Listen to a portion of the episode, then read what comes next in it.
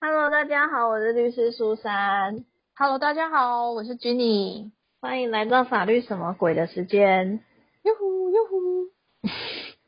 我们今天要来跟大家聊一个，就是很简单的两个时间。没错，就是有鉴于上一集，就是接到我们录音师的反应，他说我们在讨论一些专有名词的时候，其实他很不了解到底是在说什么。对，就是我们要顾及录音师的想法，既然有有那个客客服反应，我们就要来面对它。所以我们想说，我们今天来讲稍微，嗯，我觉得大家容易搞混的东西哈，但是其实又常常在我们的生活中发生。没错，就是像哎，前阵子应该大家我们都是防疫乖宝宝嘛，所以我们都在家，所以我们买东西大部分可能都会透过网络吧，对就是网购嘛。对对对，网购其实我们最常提到就是它会有一个就是鉴赏期的一个问题，对，然后那就会常常发生，就是大家都会搞不太清楚审阅期跟鉴赏期到底差在哪里。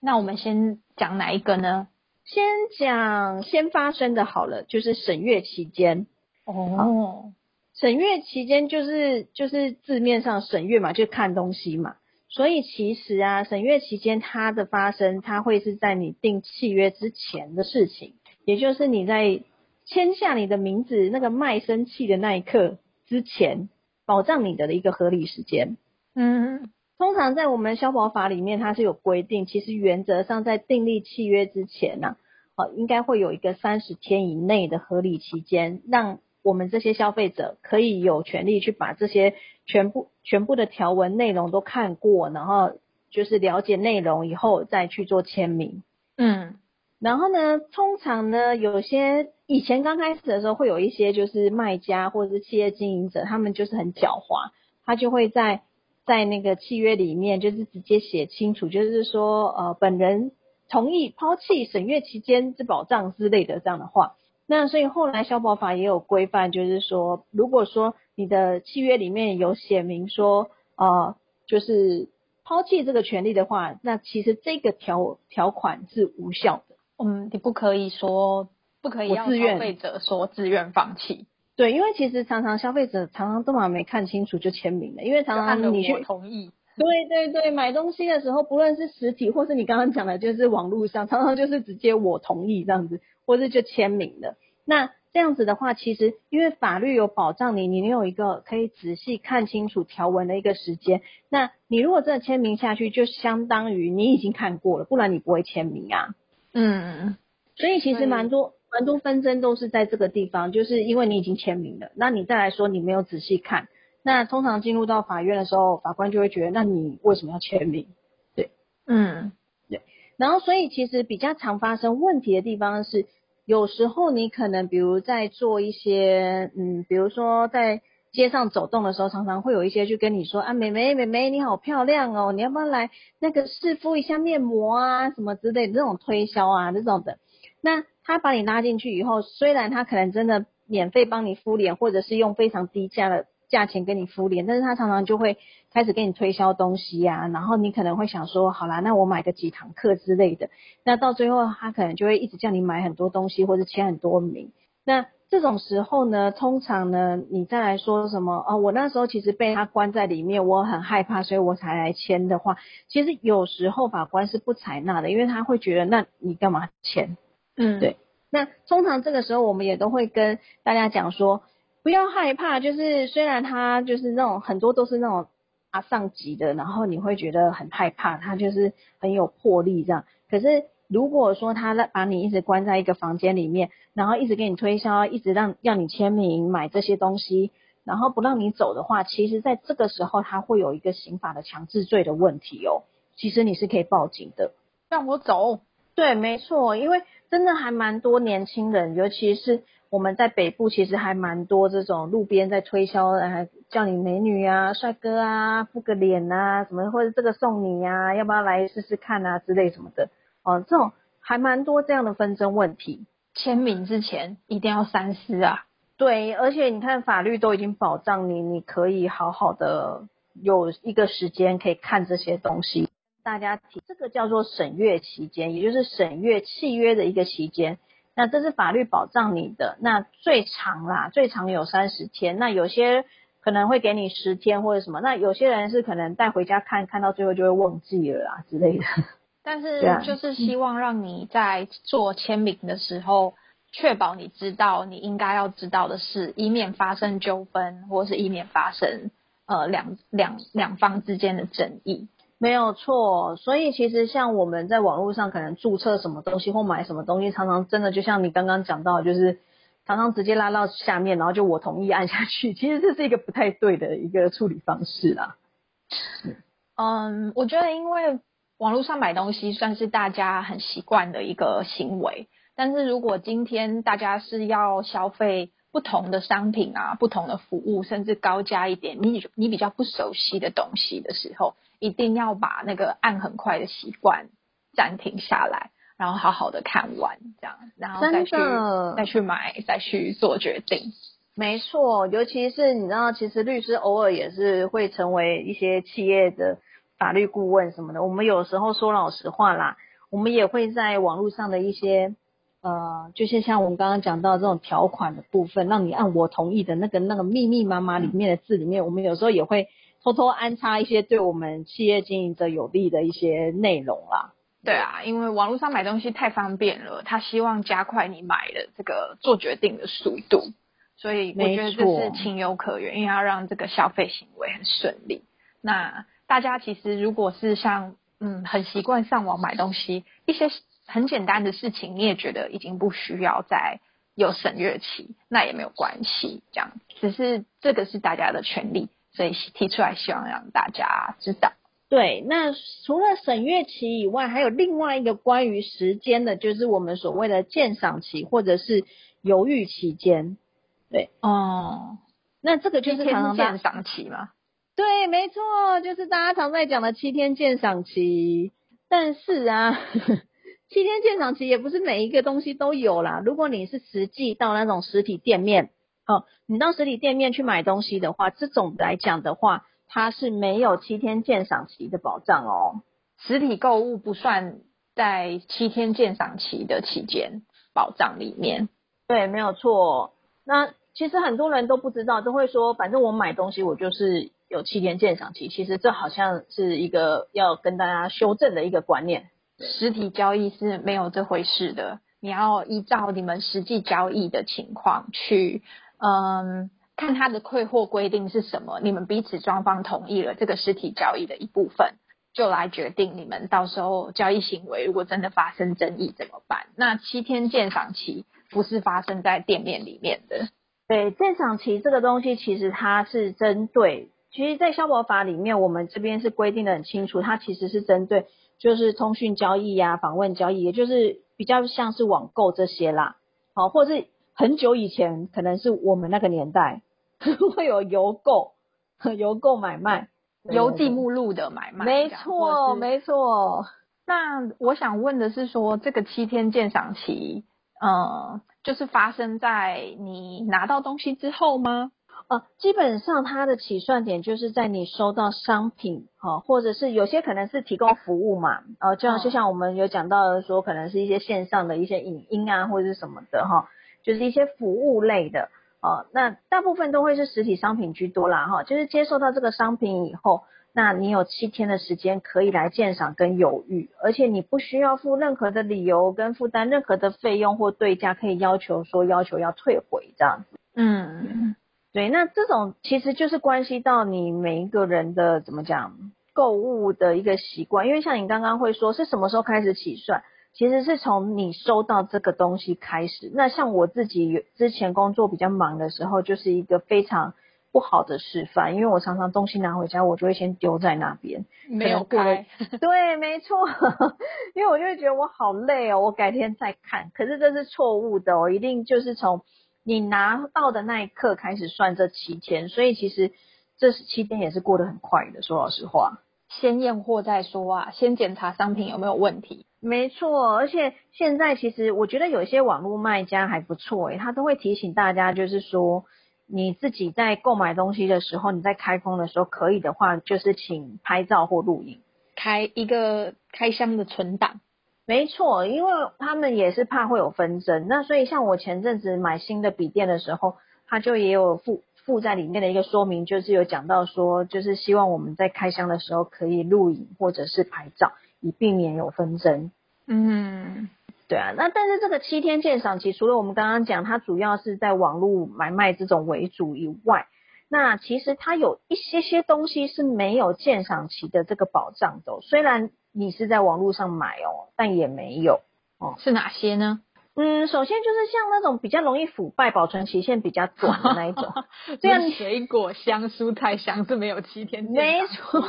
位，对啊，你在网络上买了水果或是蛋糕之类的，然后你到第六天再来再来说，哦，我要主张我的鉴赏期，犹豫期间我要退货。这是没有办法，这可能你只能去 Costco 吧，我想 夸张。对，那或者是还有一种就是说，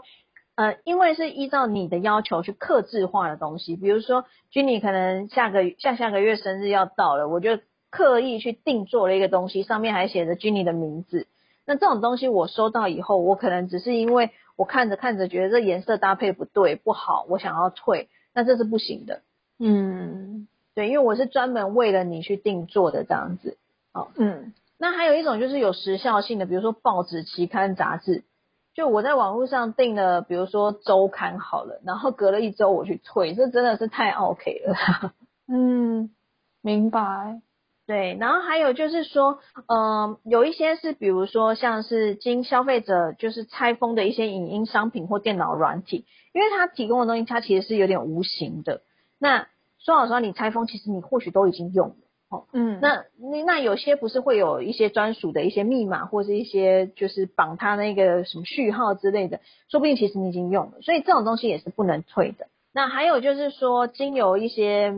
媒介去提供的数位内容，或者是说一经提供就完成的一些线上服务，那同样的，它其实到底实际上可能给你你就已经使用啦，所以这个也都没有在这里面保障。那还有另外两个，就是一个是国际航空客运服务，也就是买机票这一类的东西哈。还有一个是已拆封的个人卫生用品。那其实，在这个已拆封的个人卫生用品来讲，它一直是属于我们在处理这个鉴赏期里面比较常出现的东西。衣服吗？衣服其实不算，因为它是属于个人卫生用品，所以卫生对，所以比较倾向于就是会跟你的。肌肤有紧密贴合，或者是说会触碰到一些比较嗯私密隐私的部位，比如说像内裤啊、内衣啊这一类的。嗯，但是内衣有一些品牌它其实还是会给你退，但是内裤是几乎是没有办法的。嗯，懂。对，然后我以前每次去演讲，我都会讲到一个很有趣的案子，因为因为这个案子就是一个真的是一个判决出来，其实你在网络上都一定找得到。就是有一个人去买了一个东西，叫做洗屁屁的冲洗机啊，它是 它是这种手拿式的，就是很轻便，你可以方便带出门。它可能它的大小可能就是跟那种铝箔包饮饮料差不多大吧，就没有很轻便。对，就是可以让你直接带着出门，然后如果你在外面要上厕所，你要冲洗的时候，你可以用那个东西。然后呢，有一个人他就很有趣，他就说他买了以后。他就去测试它的水量，他说他只是测试水量哦，他他没有实际的用，然后他就发现说这个水量跟那个网络上在贩售的时候，他那个影片的那个感觉差太多了，所以呢，他就把那个东西就把它晾干，他也没有使用哦，他就只是测水量而已嘛，然后晾干以后，他就要求要退货，结果。那业者当然不会肯啊，因为他就说你这是洗屁屁的，那你有没有拿来洗我也不知道啊什么的。那他就说你为什么说不能退嘞？这又不算是个人卫生用品，而且我也没有使用，我只是拿来装水啊。啊，那这个东西的使用方法也的确就是就是装水以后去冲而已啊。然后后来呢，法院就是当然还是判这个人输啊，因为毕竟你想他装水去冲是冲哪里？Who knows？对啊，而且它主要功能就是在冲洗肛门，就是洗屁屁呀。那你到底有没有用，我们也不知道。那这个其实就已经涉及到个人卫生啊，所以在这部分他的案子就是败诉了。嗯嗯嗯，对。那所以我们才会说比较多纷争会是在这种个人卫生用品，因为有些人会觉得说像内衣，他有些人不觉得它是一个个人卫生用品，懂？对，但内裤几乎一定会被认为个人卫生用品啊，对啊，嗯，那还有第二个比较常出现就是那种克制化，因为呃有时候克制化不见得是说单纯像我刚刚讲，我可能定制一个东西给你，上面有你的名字。有时候像网络上代购也会有类似克制化的问题哦，就是因为因为你的要求而去买这个东西。没错没错，那其实网络上的一些呃这种代购交易啊，有一些是那种我本来就已经买了一堆进来了，那我可能跟你说我现货有多少，